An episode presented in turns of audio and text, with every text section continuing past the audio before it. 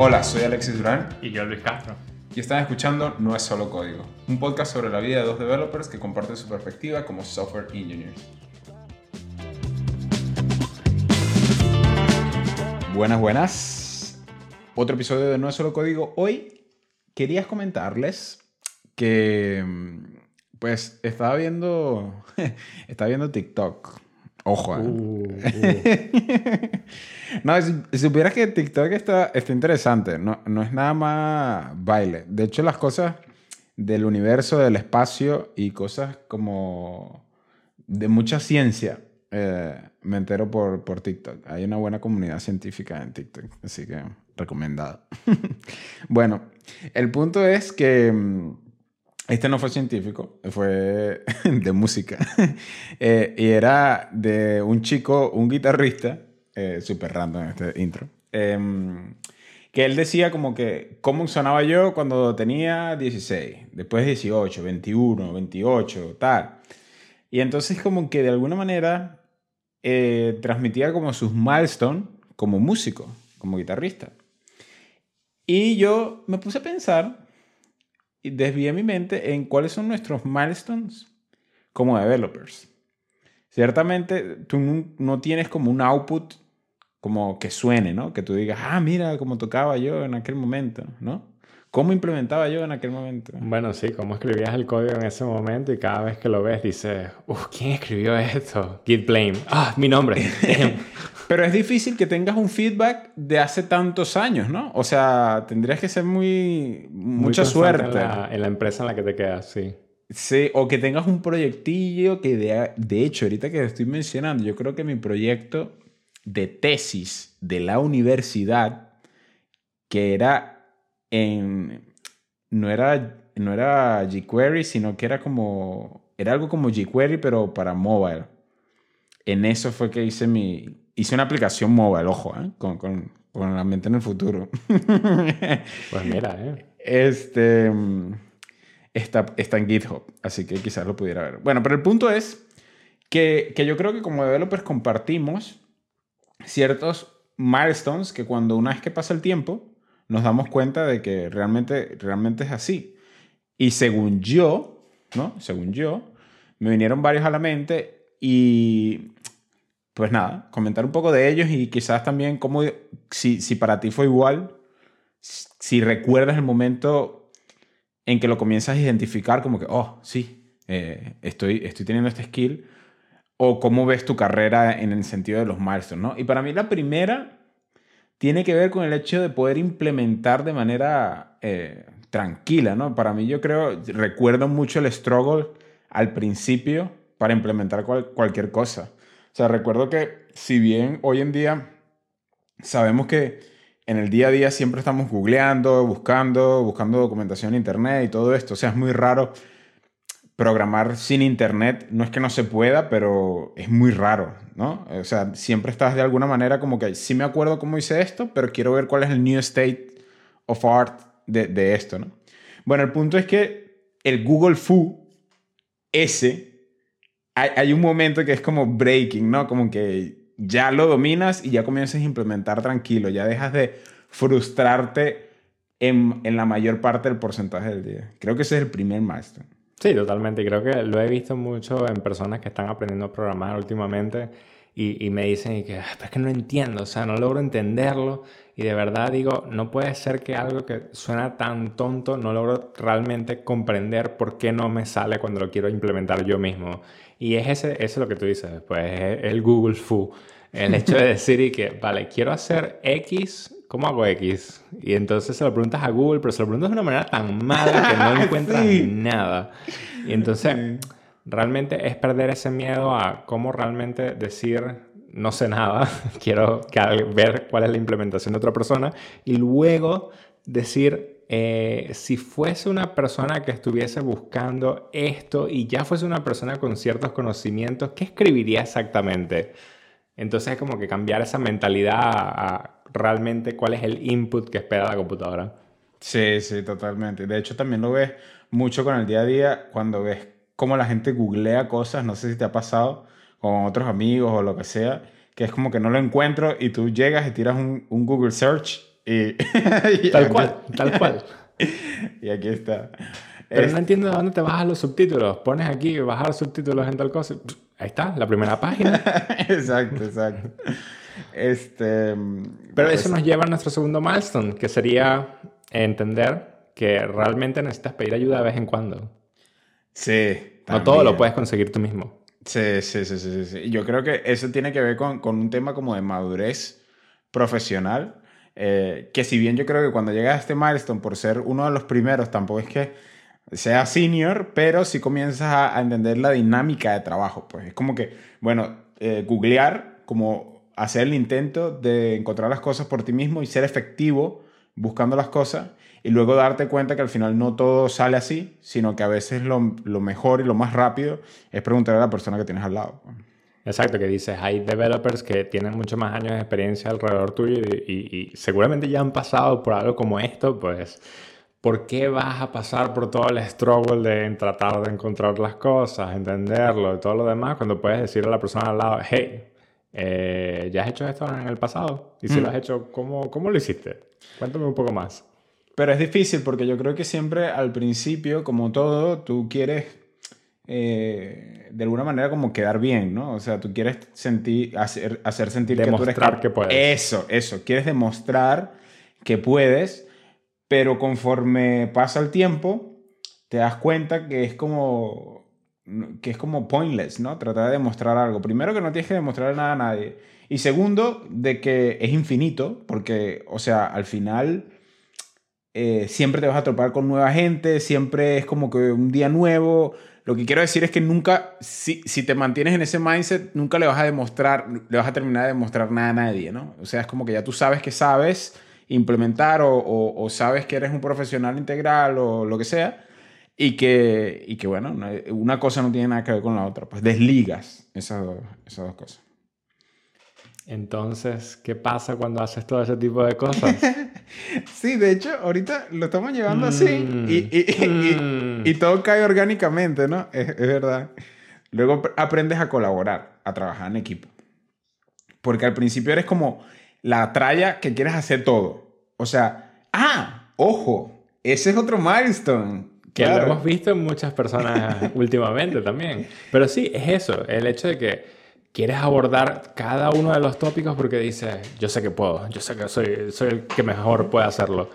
Y luego te das cuenta con que llegas al stand-up o alguna de estas otras cosas y dices, vale, ¿por qué el feature A no ha salido? Bueno, porque todavía estoy trabajando en él. ¿Y por qué todavía estás trabajando en él? Porque todavía puedo hacerlo. Y es como, eh, bueno, pero ya todo el mundo terminó. Te podrían estar ayudando, ¿no? Sí, sí, sí, sí.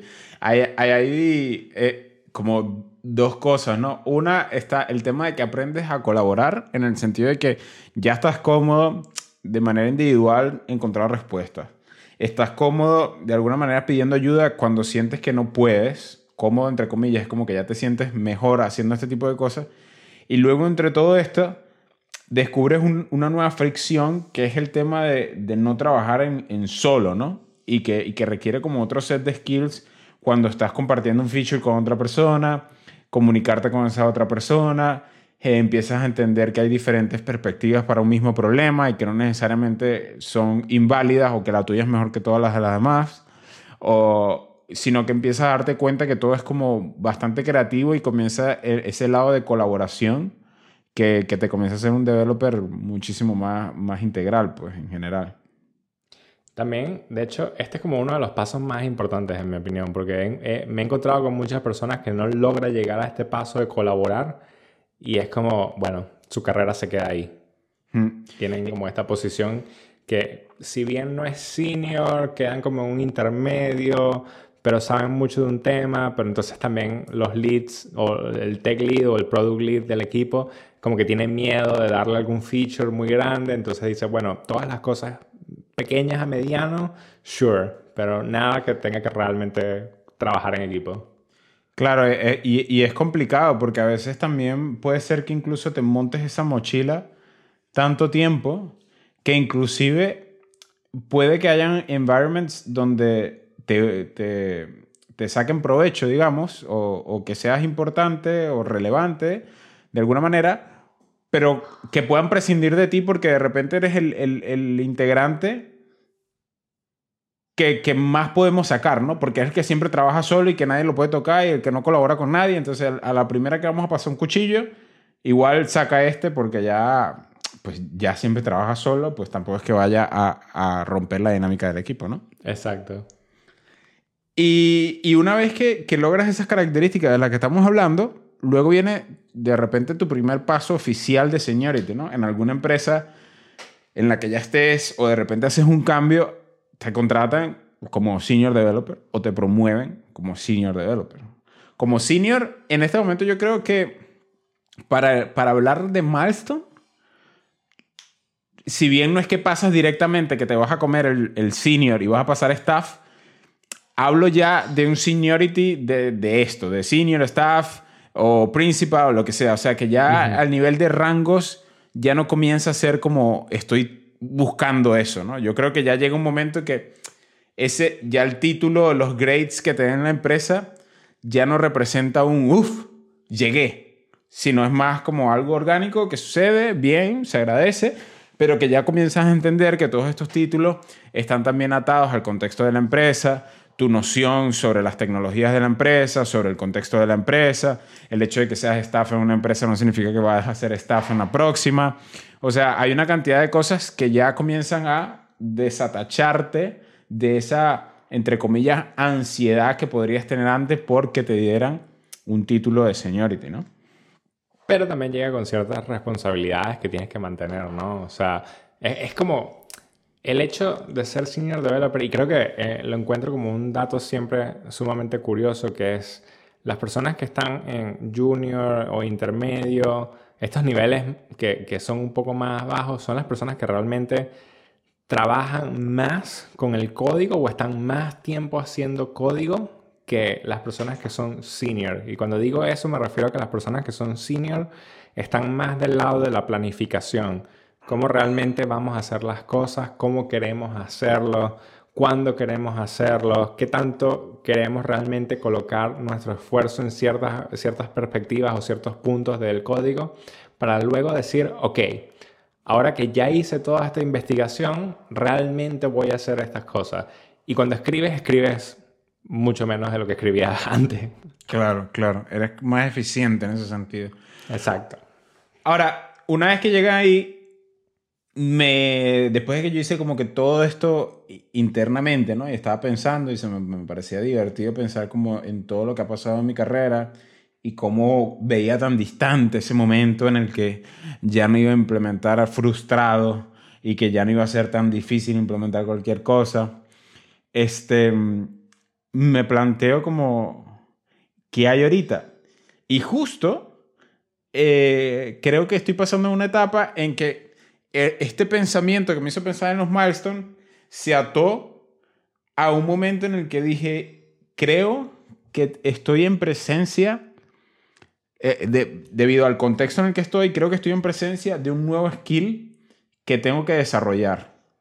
Y, y no lo había internalizado de esa manera y me parece interesante. Y según yo, según yo, creo que tiene que ver con que yo me siento bastante cómodo implementando virtualmente cualquier cosa que me lance, lo que sea. Es cuestión de tiempo de que lo vaya, lo vaya a ser posible.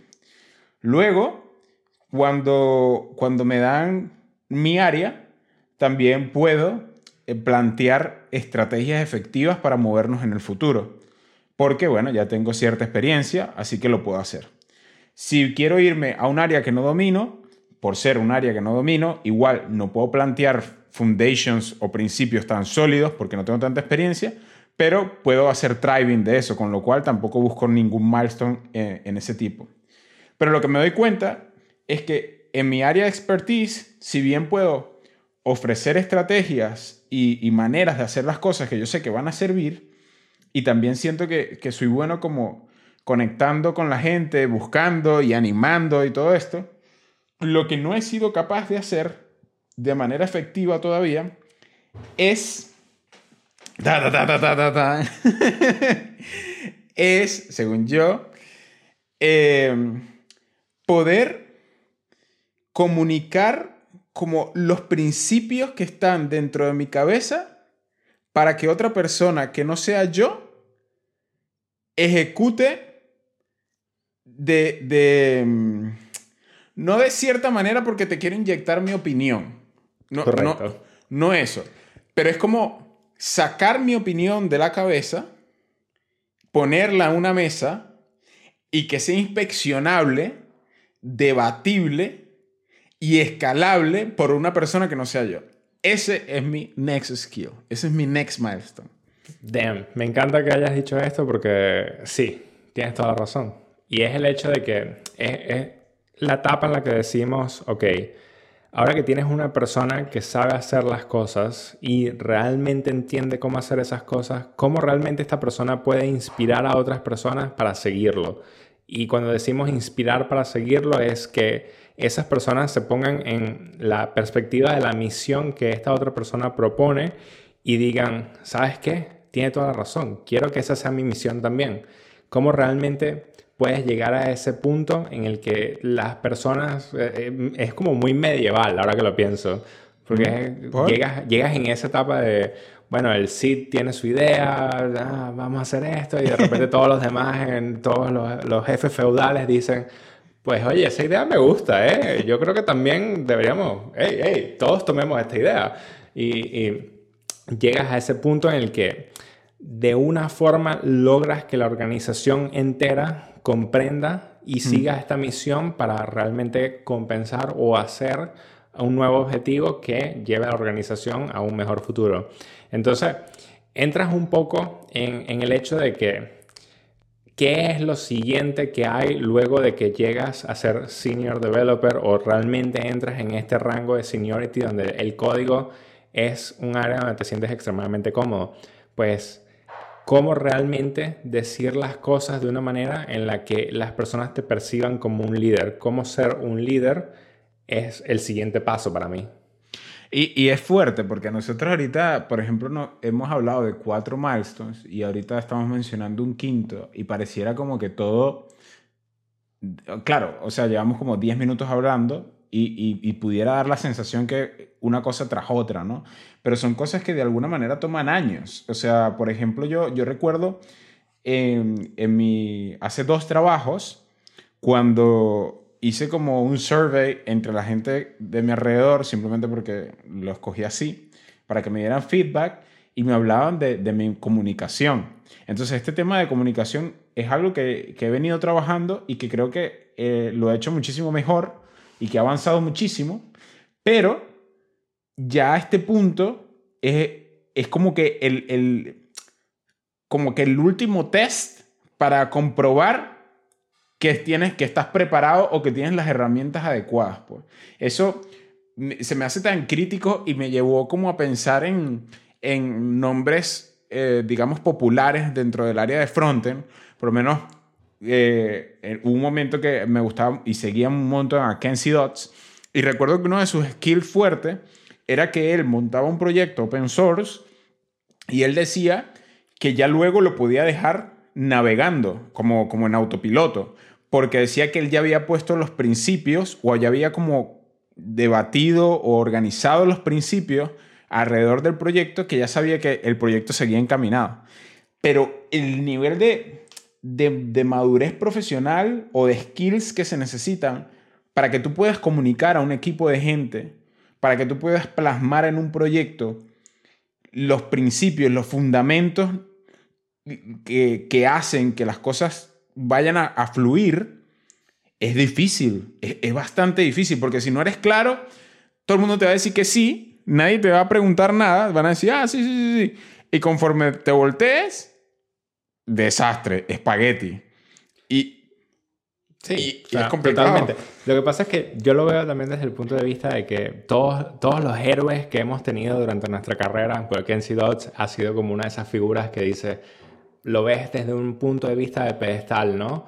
Eh, hablan mucho de situaciones en las que ellos entran y el proyecto está bastante nuevo. El proyecto no ha tenido nada, no ha tenido decisiones anteriormente, no no ha crecido de manera orgánica, sino que ellos son las personas que están creciendo el proyecto de manera orgánica. Entonces para ellos es mucho más sencillo porque entran desde una perspectiva de, bueno, no hay nada, lo hago todo yo y las personas me ven desde este pedestal y pues muy fácil, claro, todo el mundo va a hacer lo que, yo, lo que yo digo que vayamos a hacer porque al final... Porque soy quien este claro. Claro.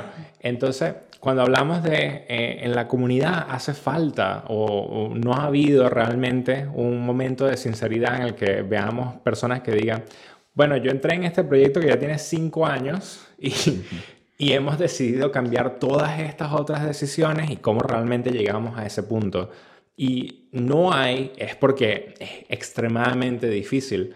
Cuando uno compara estas situaciones de, de Greenfield Projects con un proyecto que ya tiene años, pues realmente entra un momento de frustración, en mi opinión, hmm. porque uno viene con tantas ideas y dices, no, yo creo que es posible cambiar esto y esto y esto y esto, y luego te encuentras con N cantidad de developers que tienen años haciendo lo mismo y hmm. dicen, pues, ¿para qué lo vamos a cambiar? Si igual funciona en este momento. Claro, claro.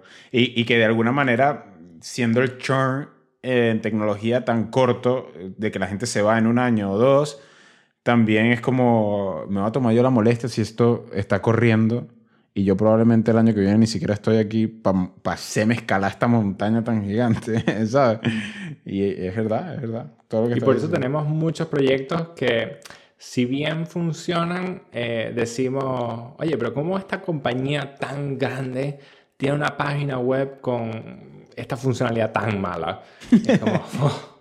sí, sí, sí, sí, sí. Pero bueno, es eso. Eh, Pero ese es el siguiente paso, no, no, eh, en eso estás totalmente eh, en lo correcto. Liderazgo es el siguiente paso.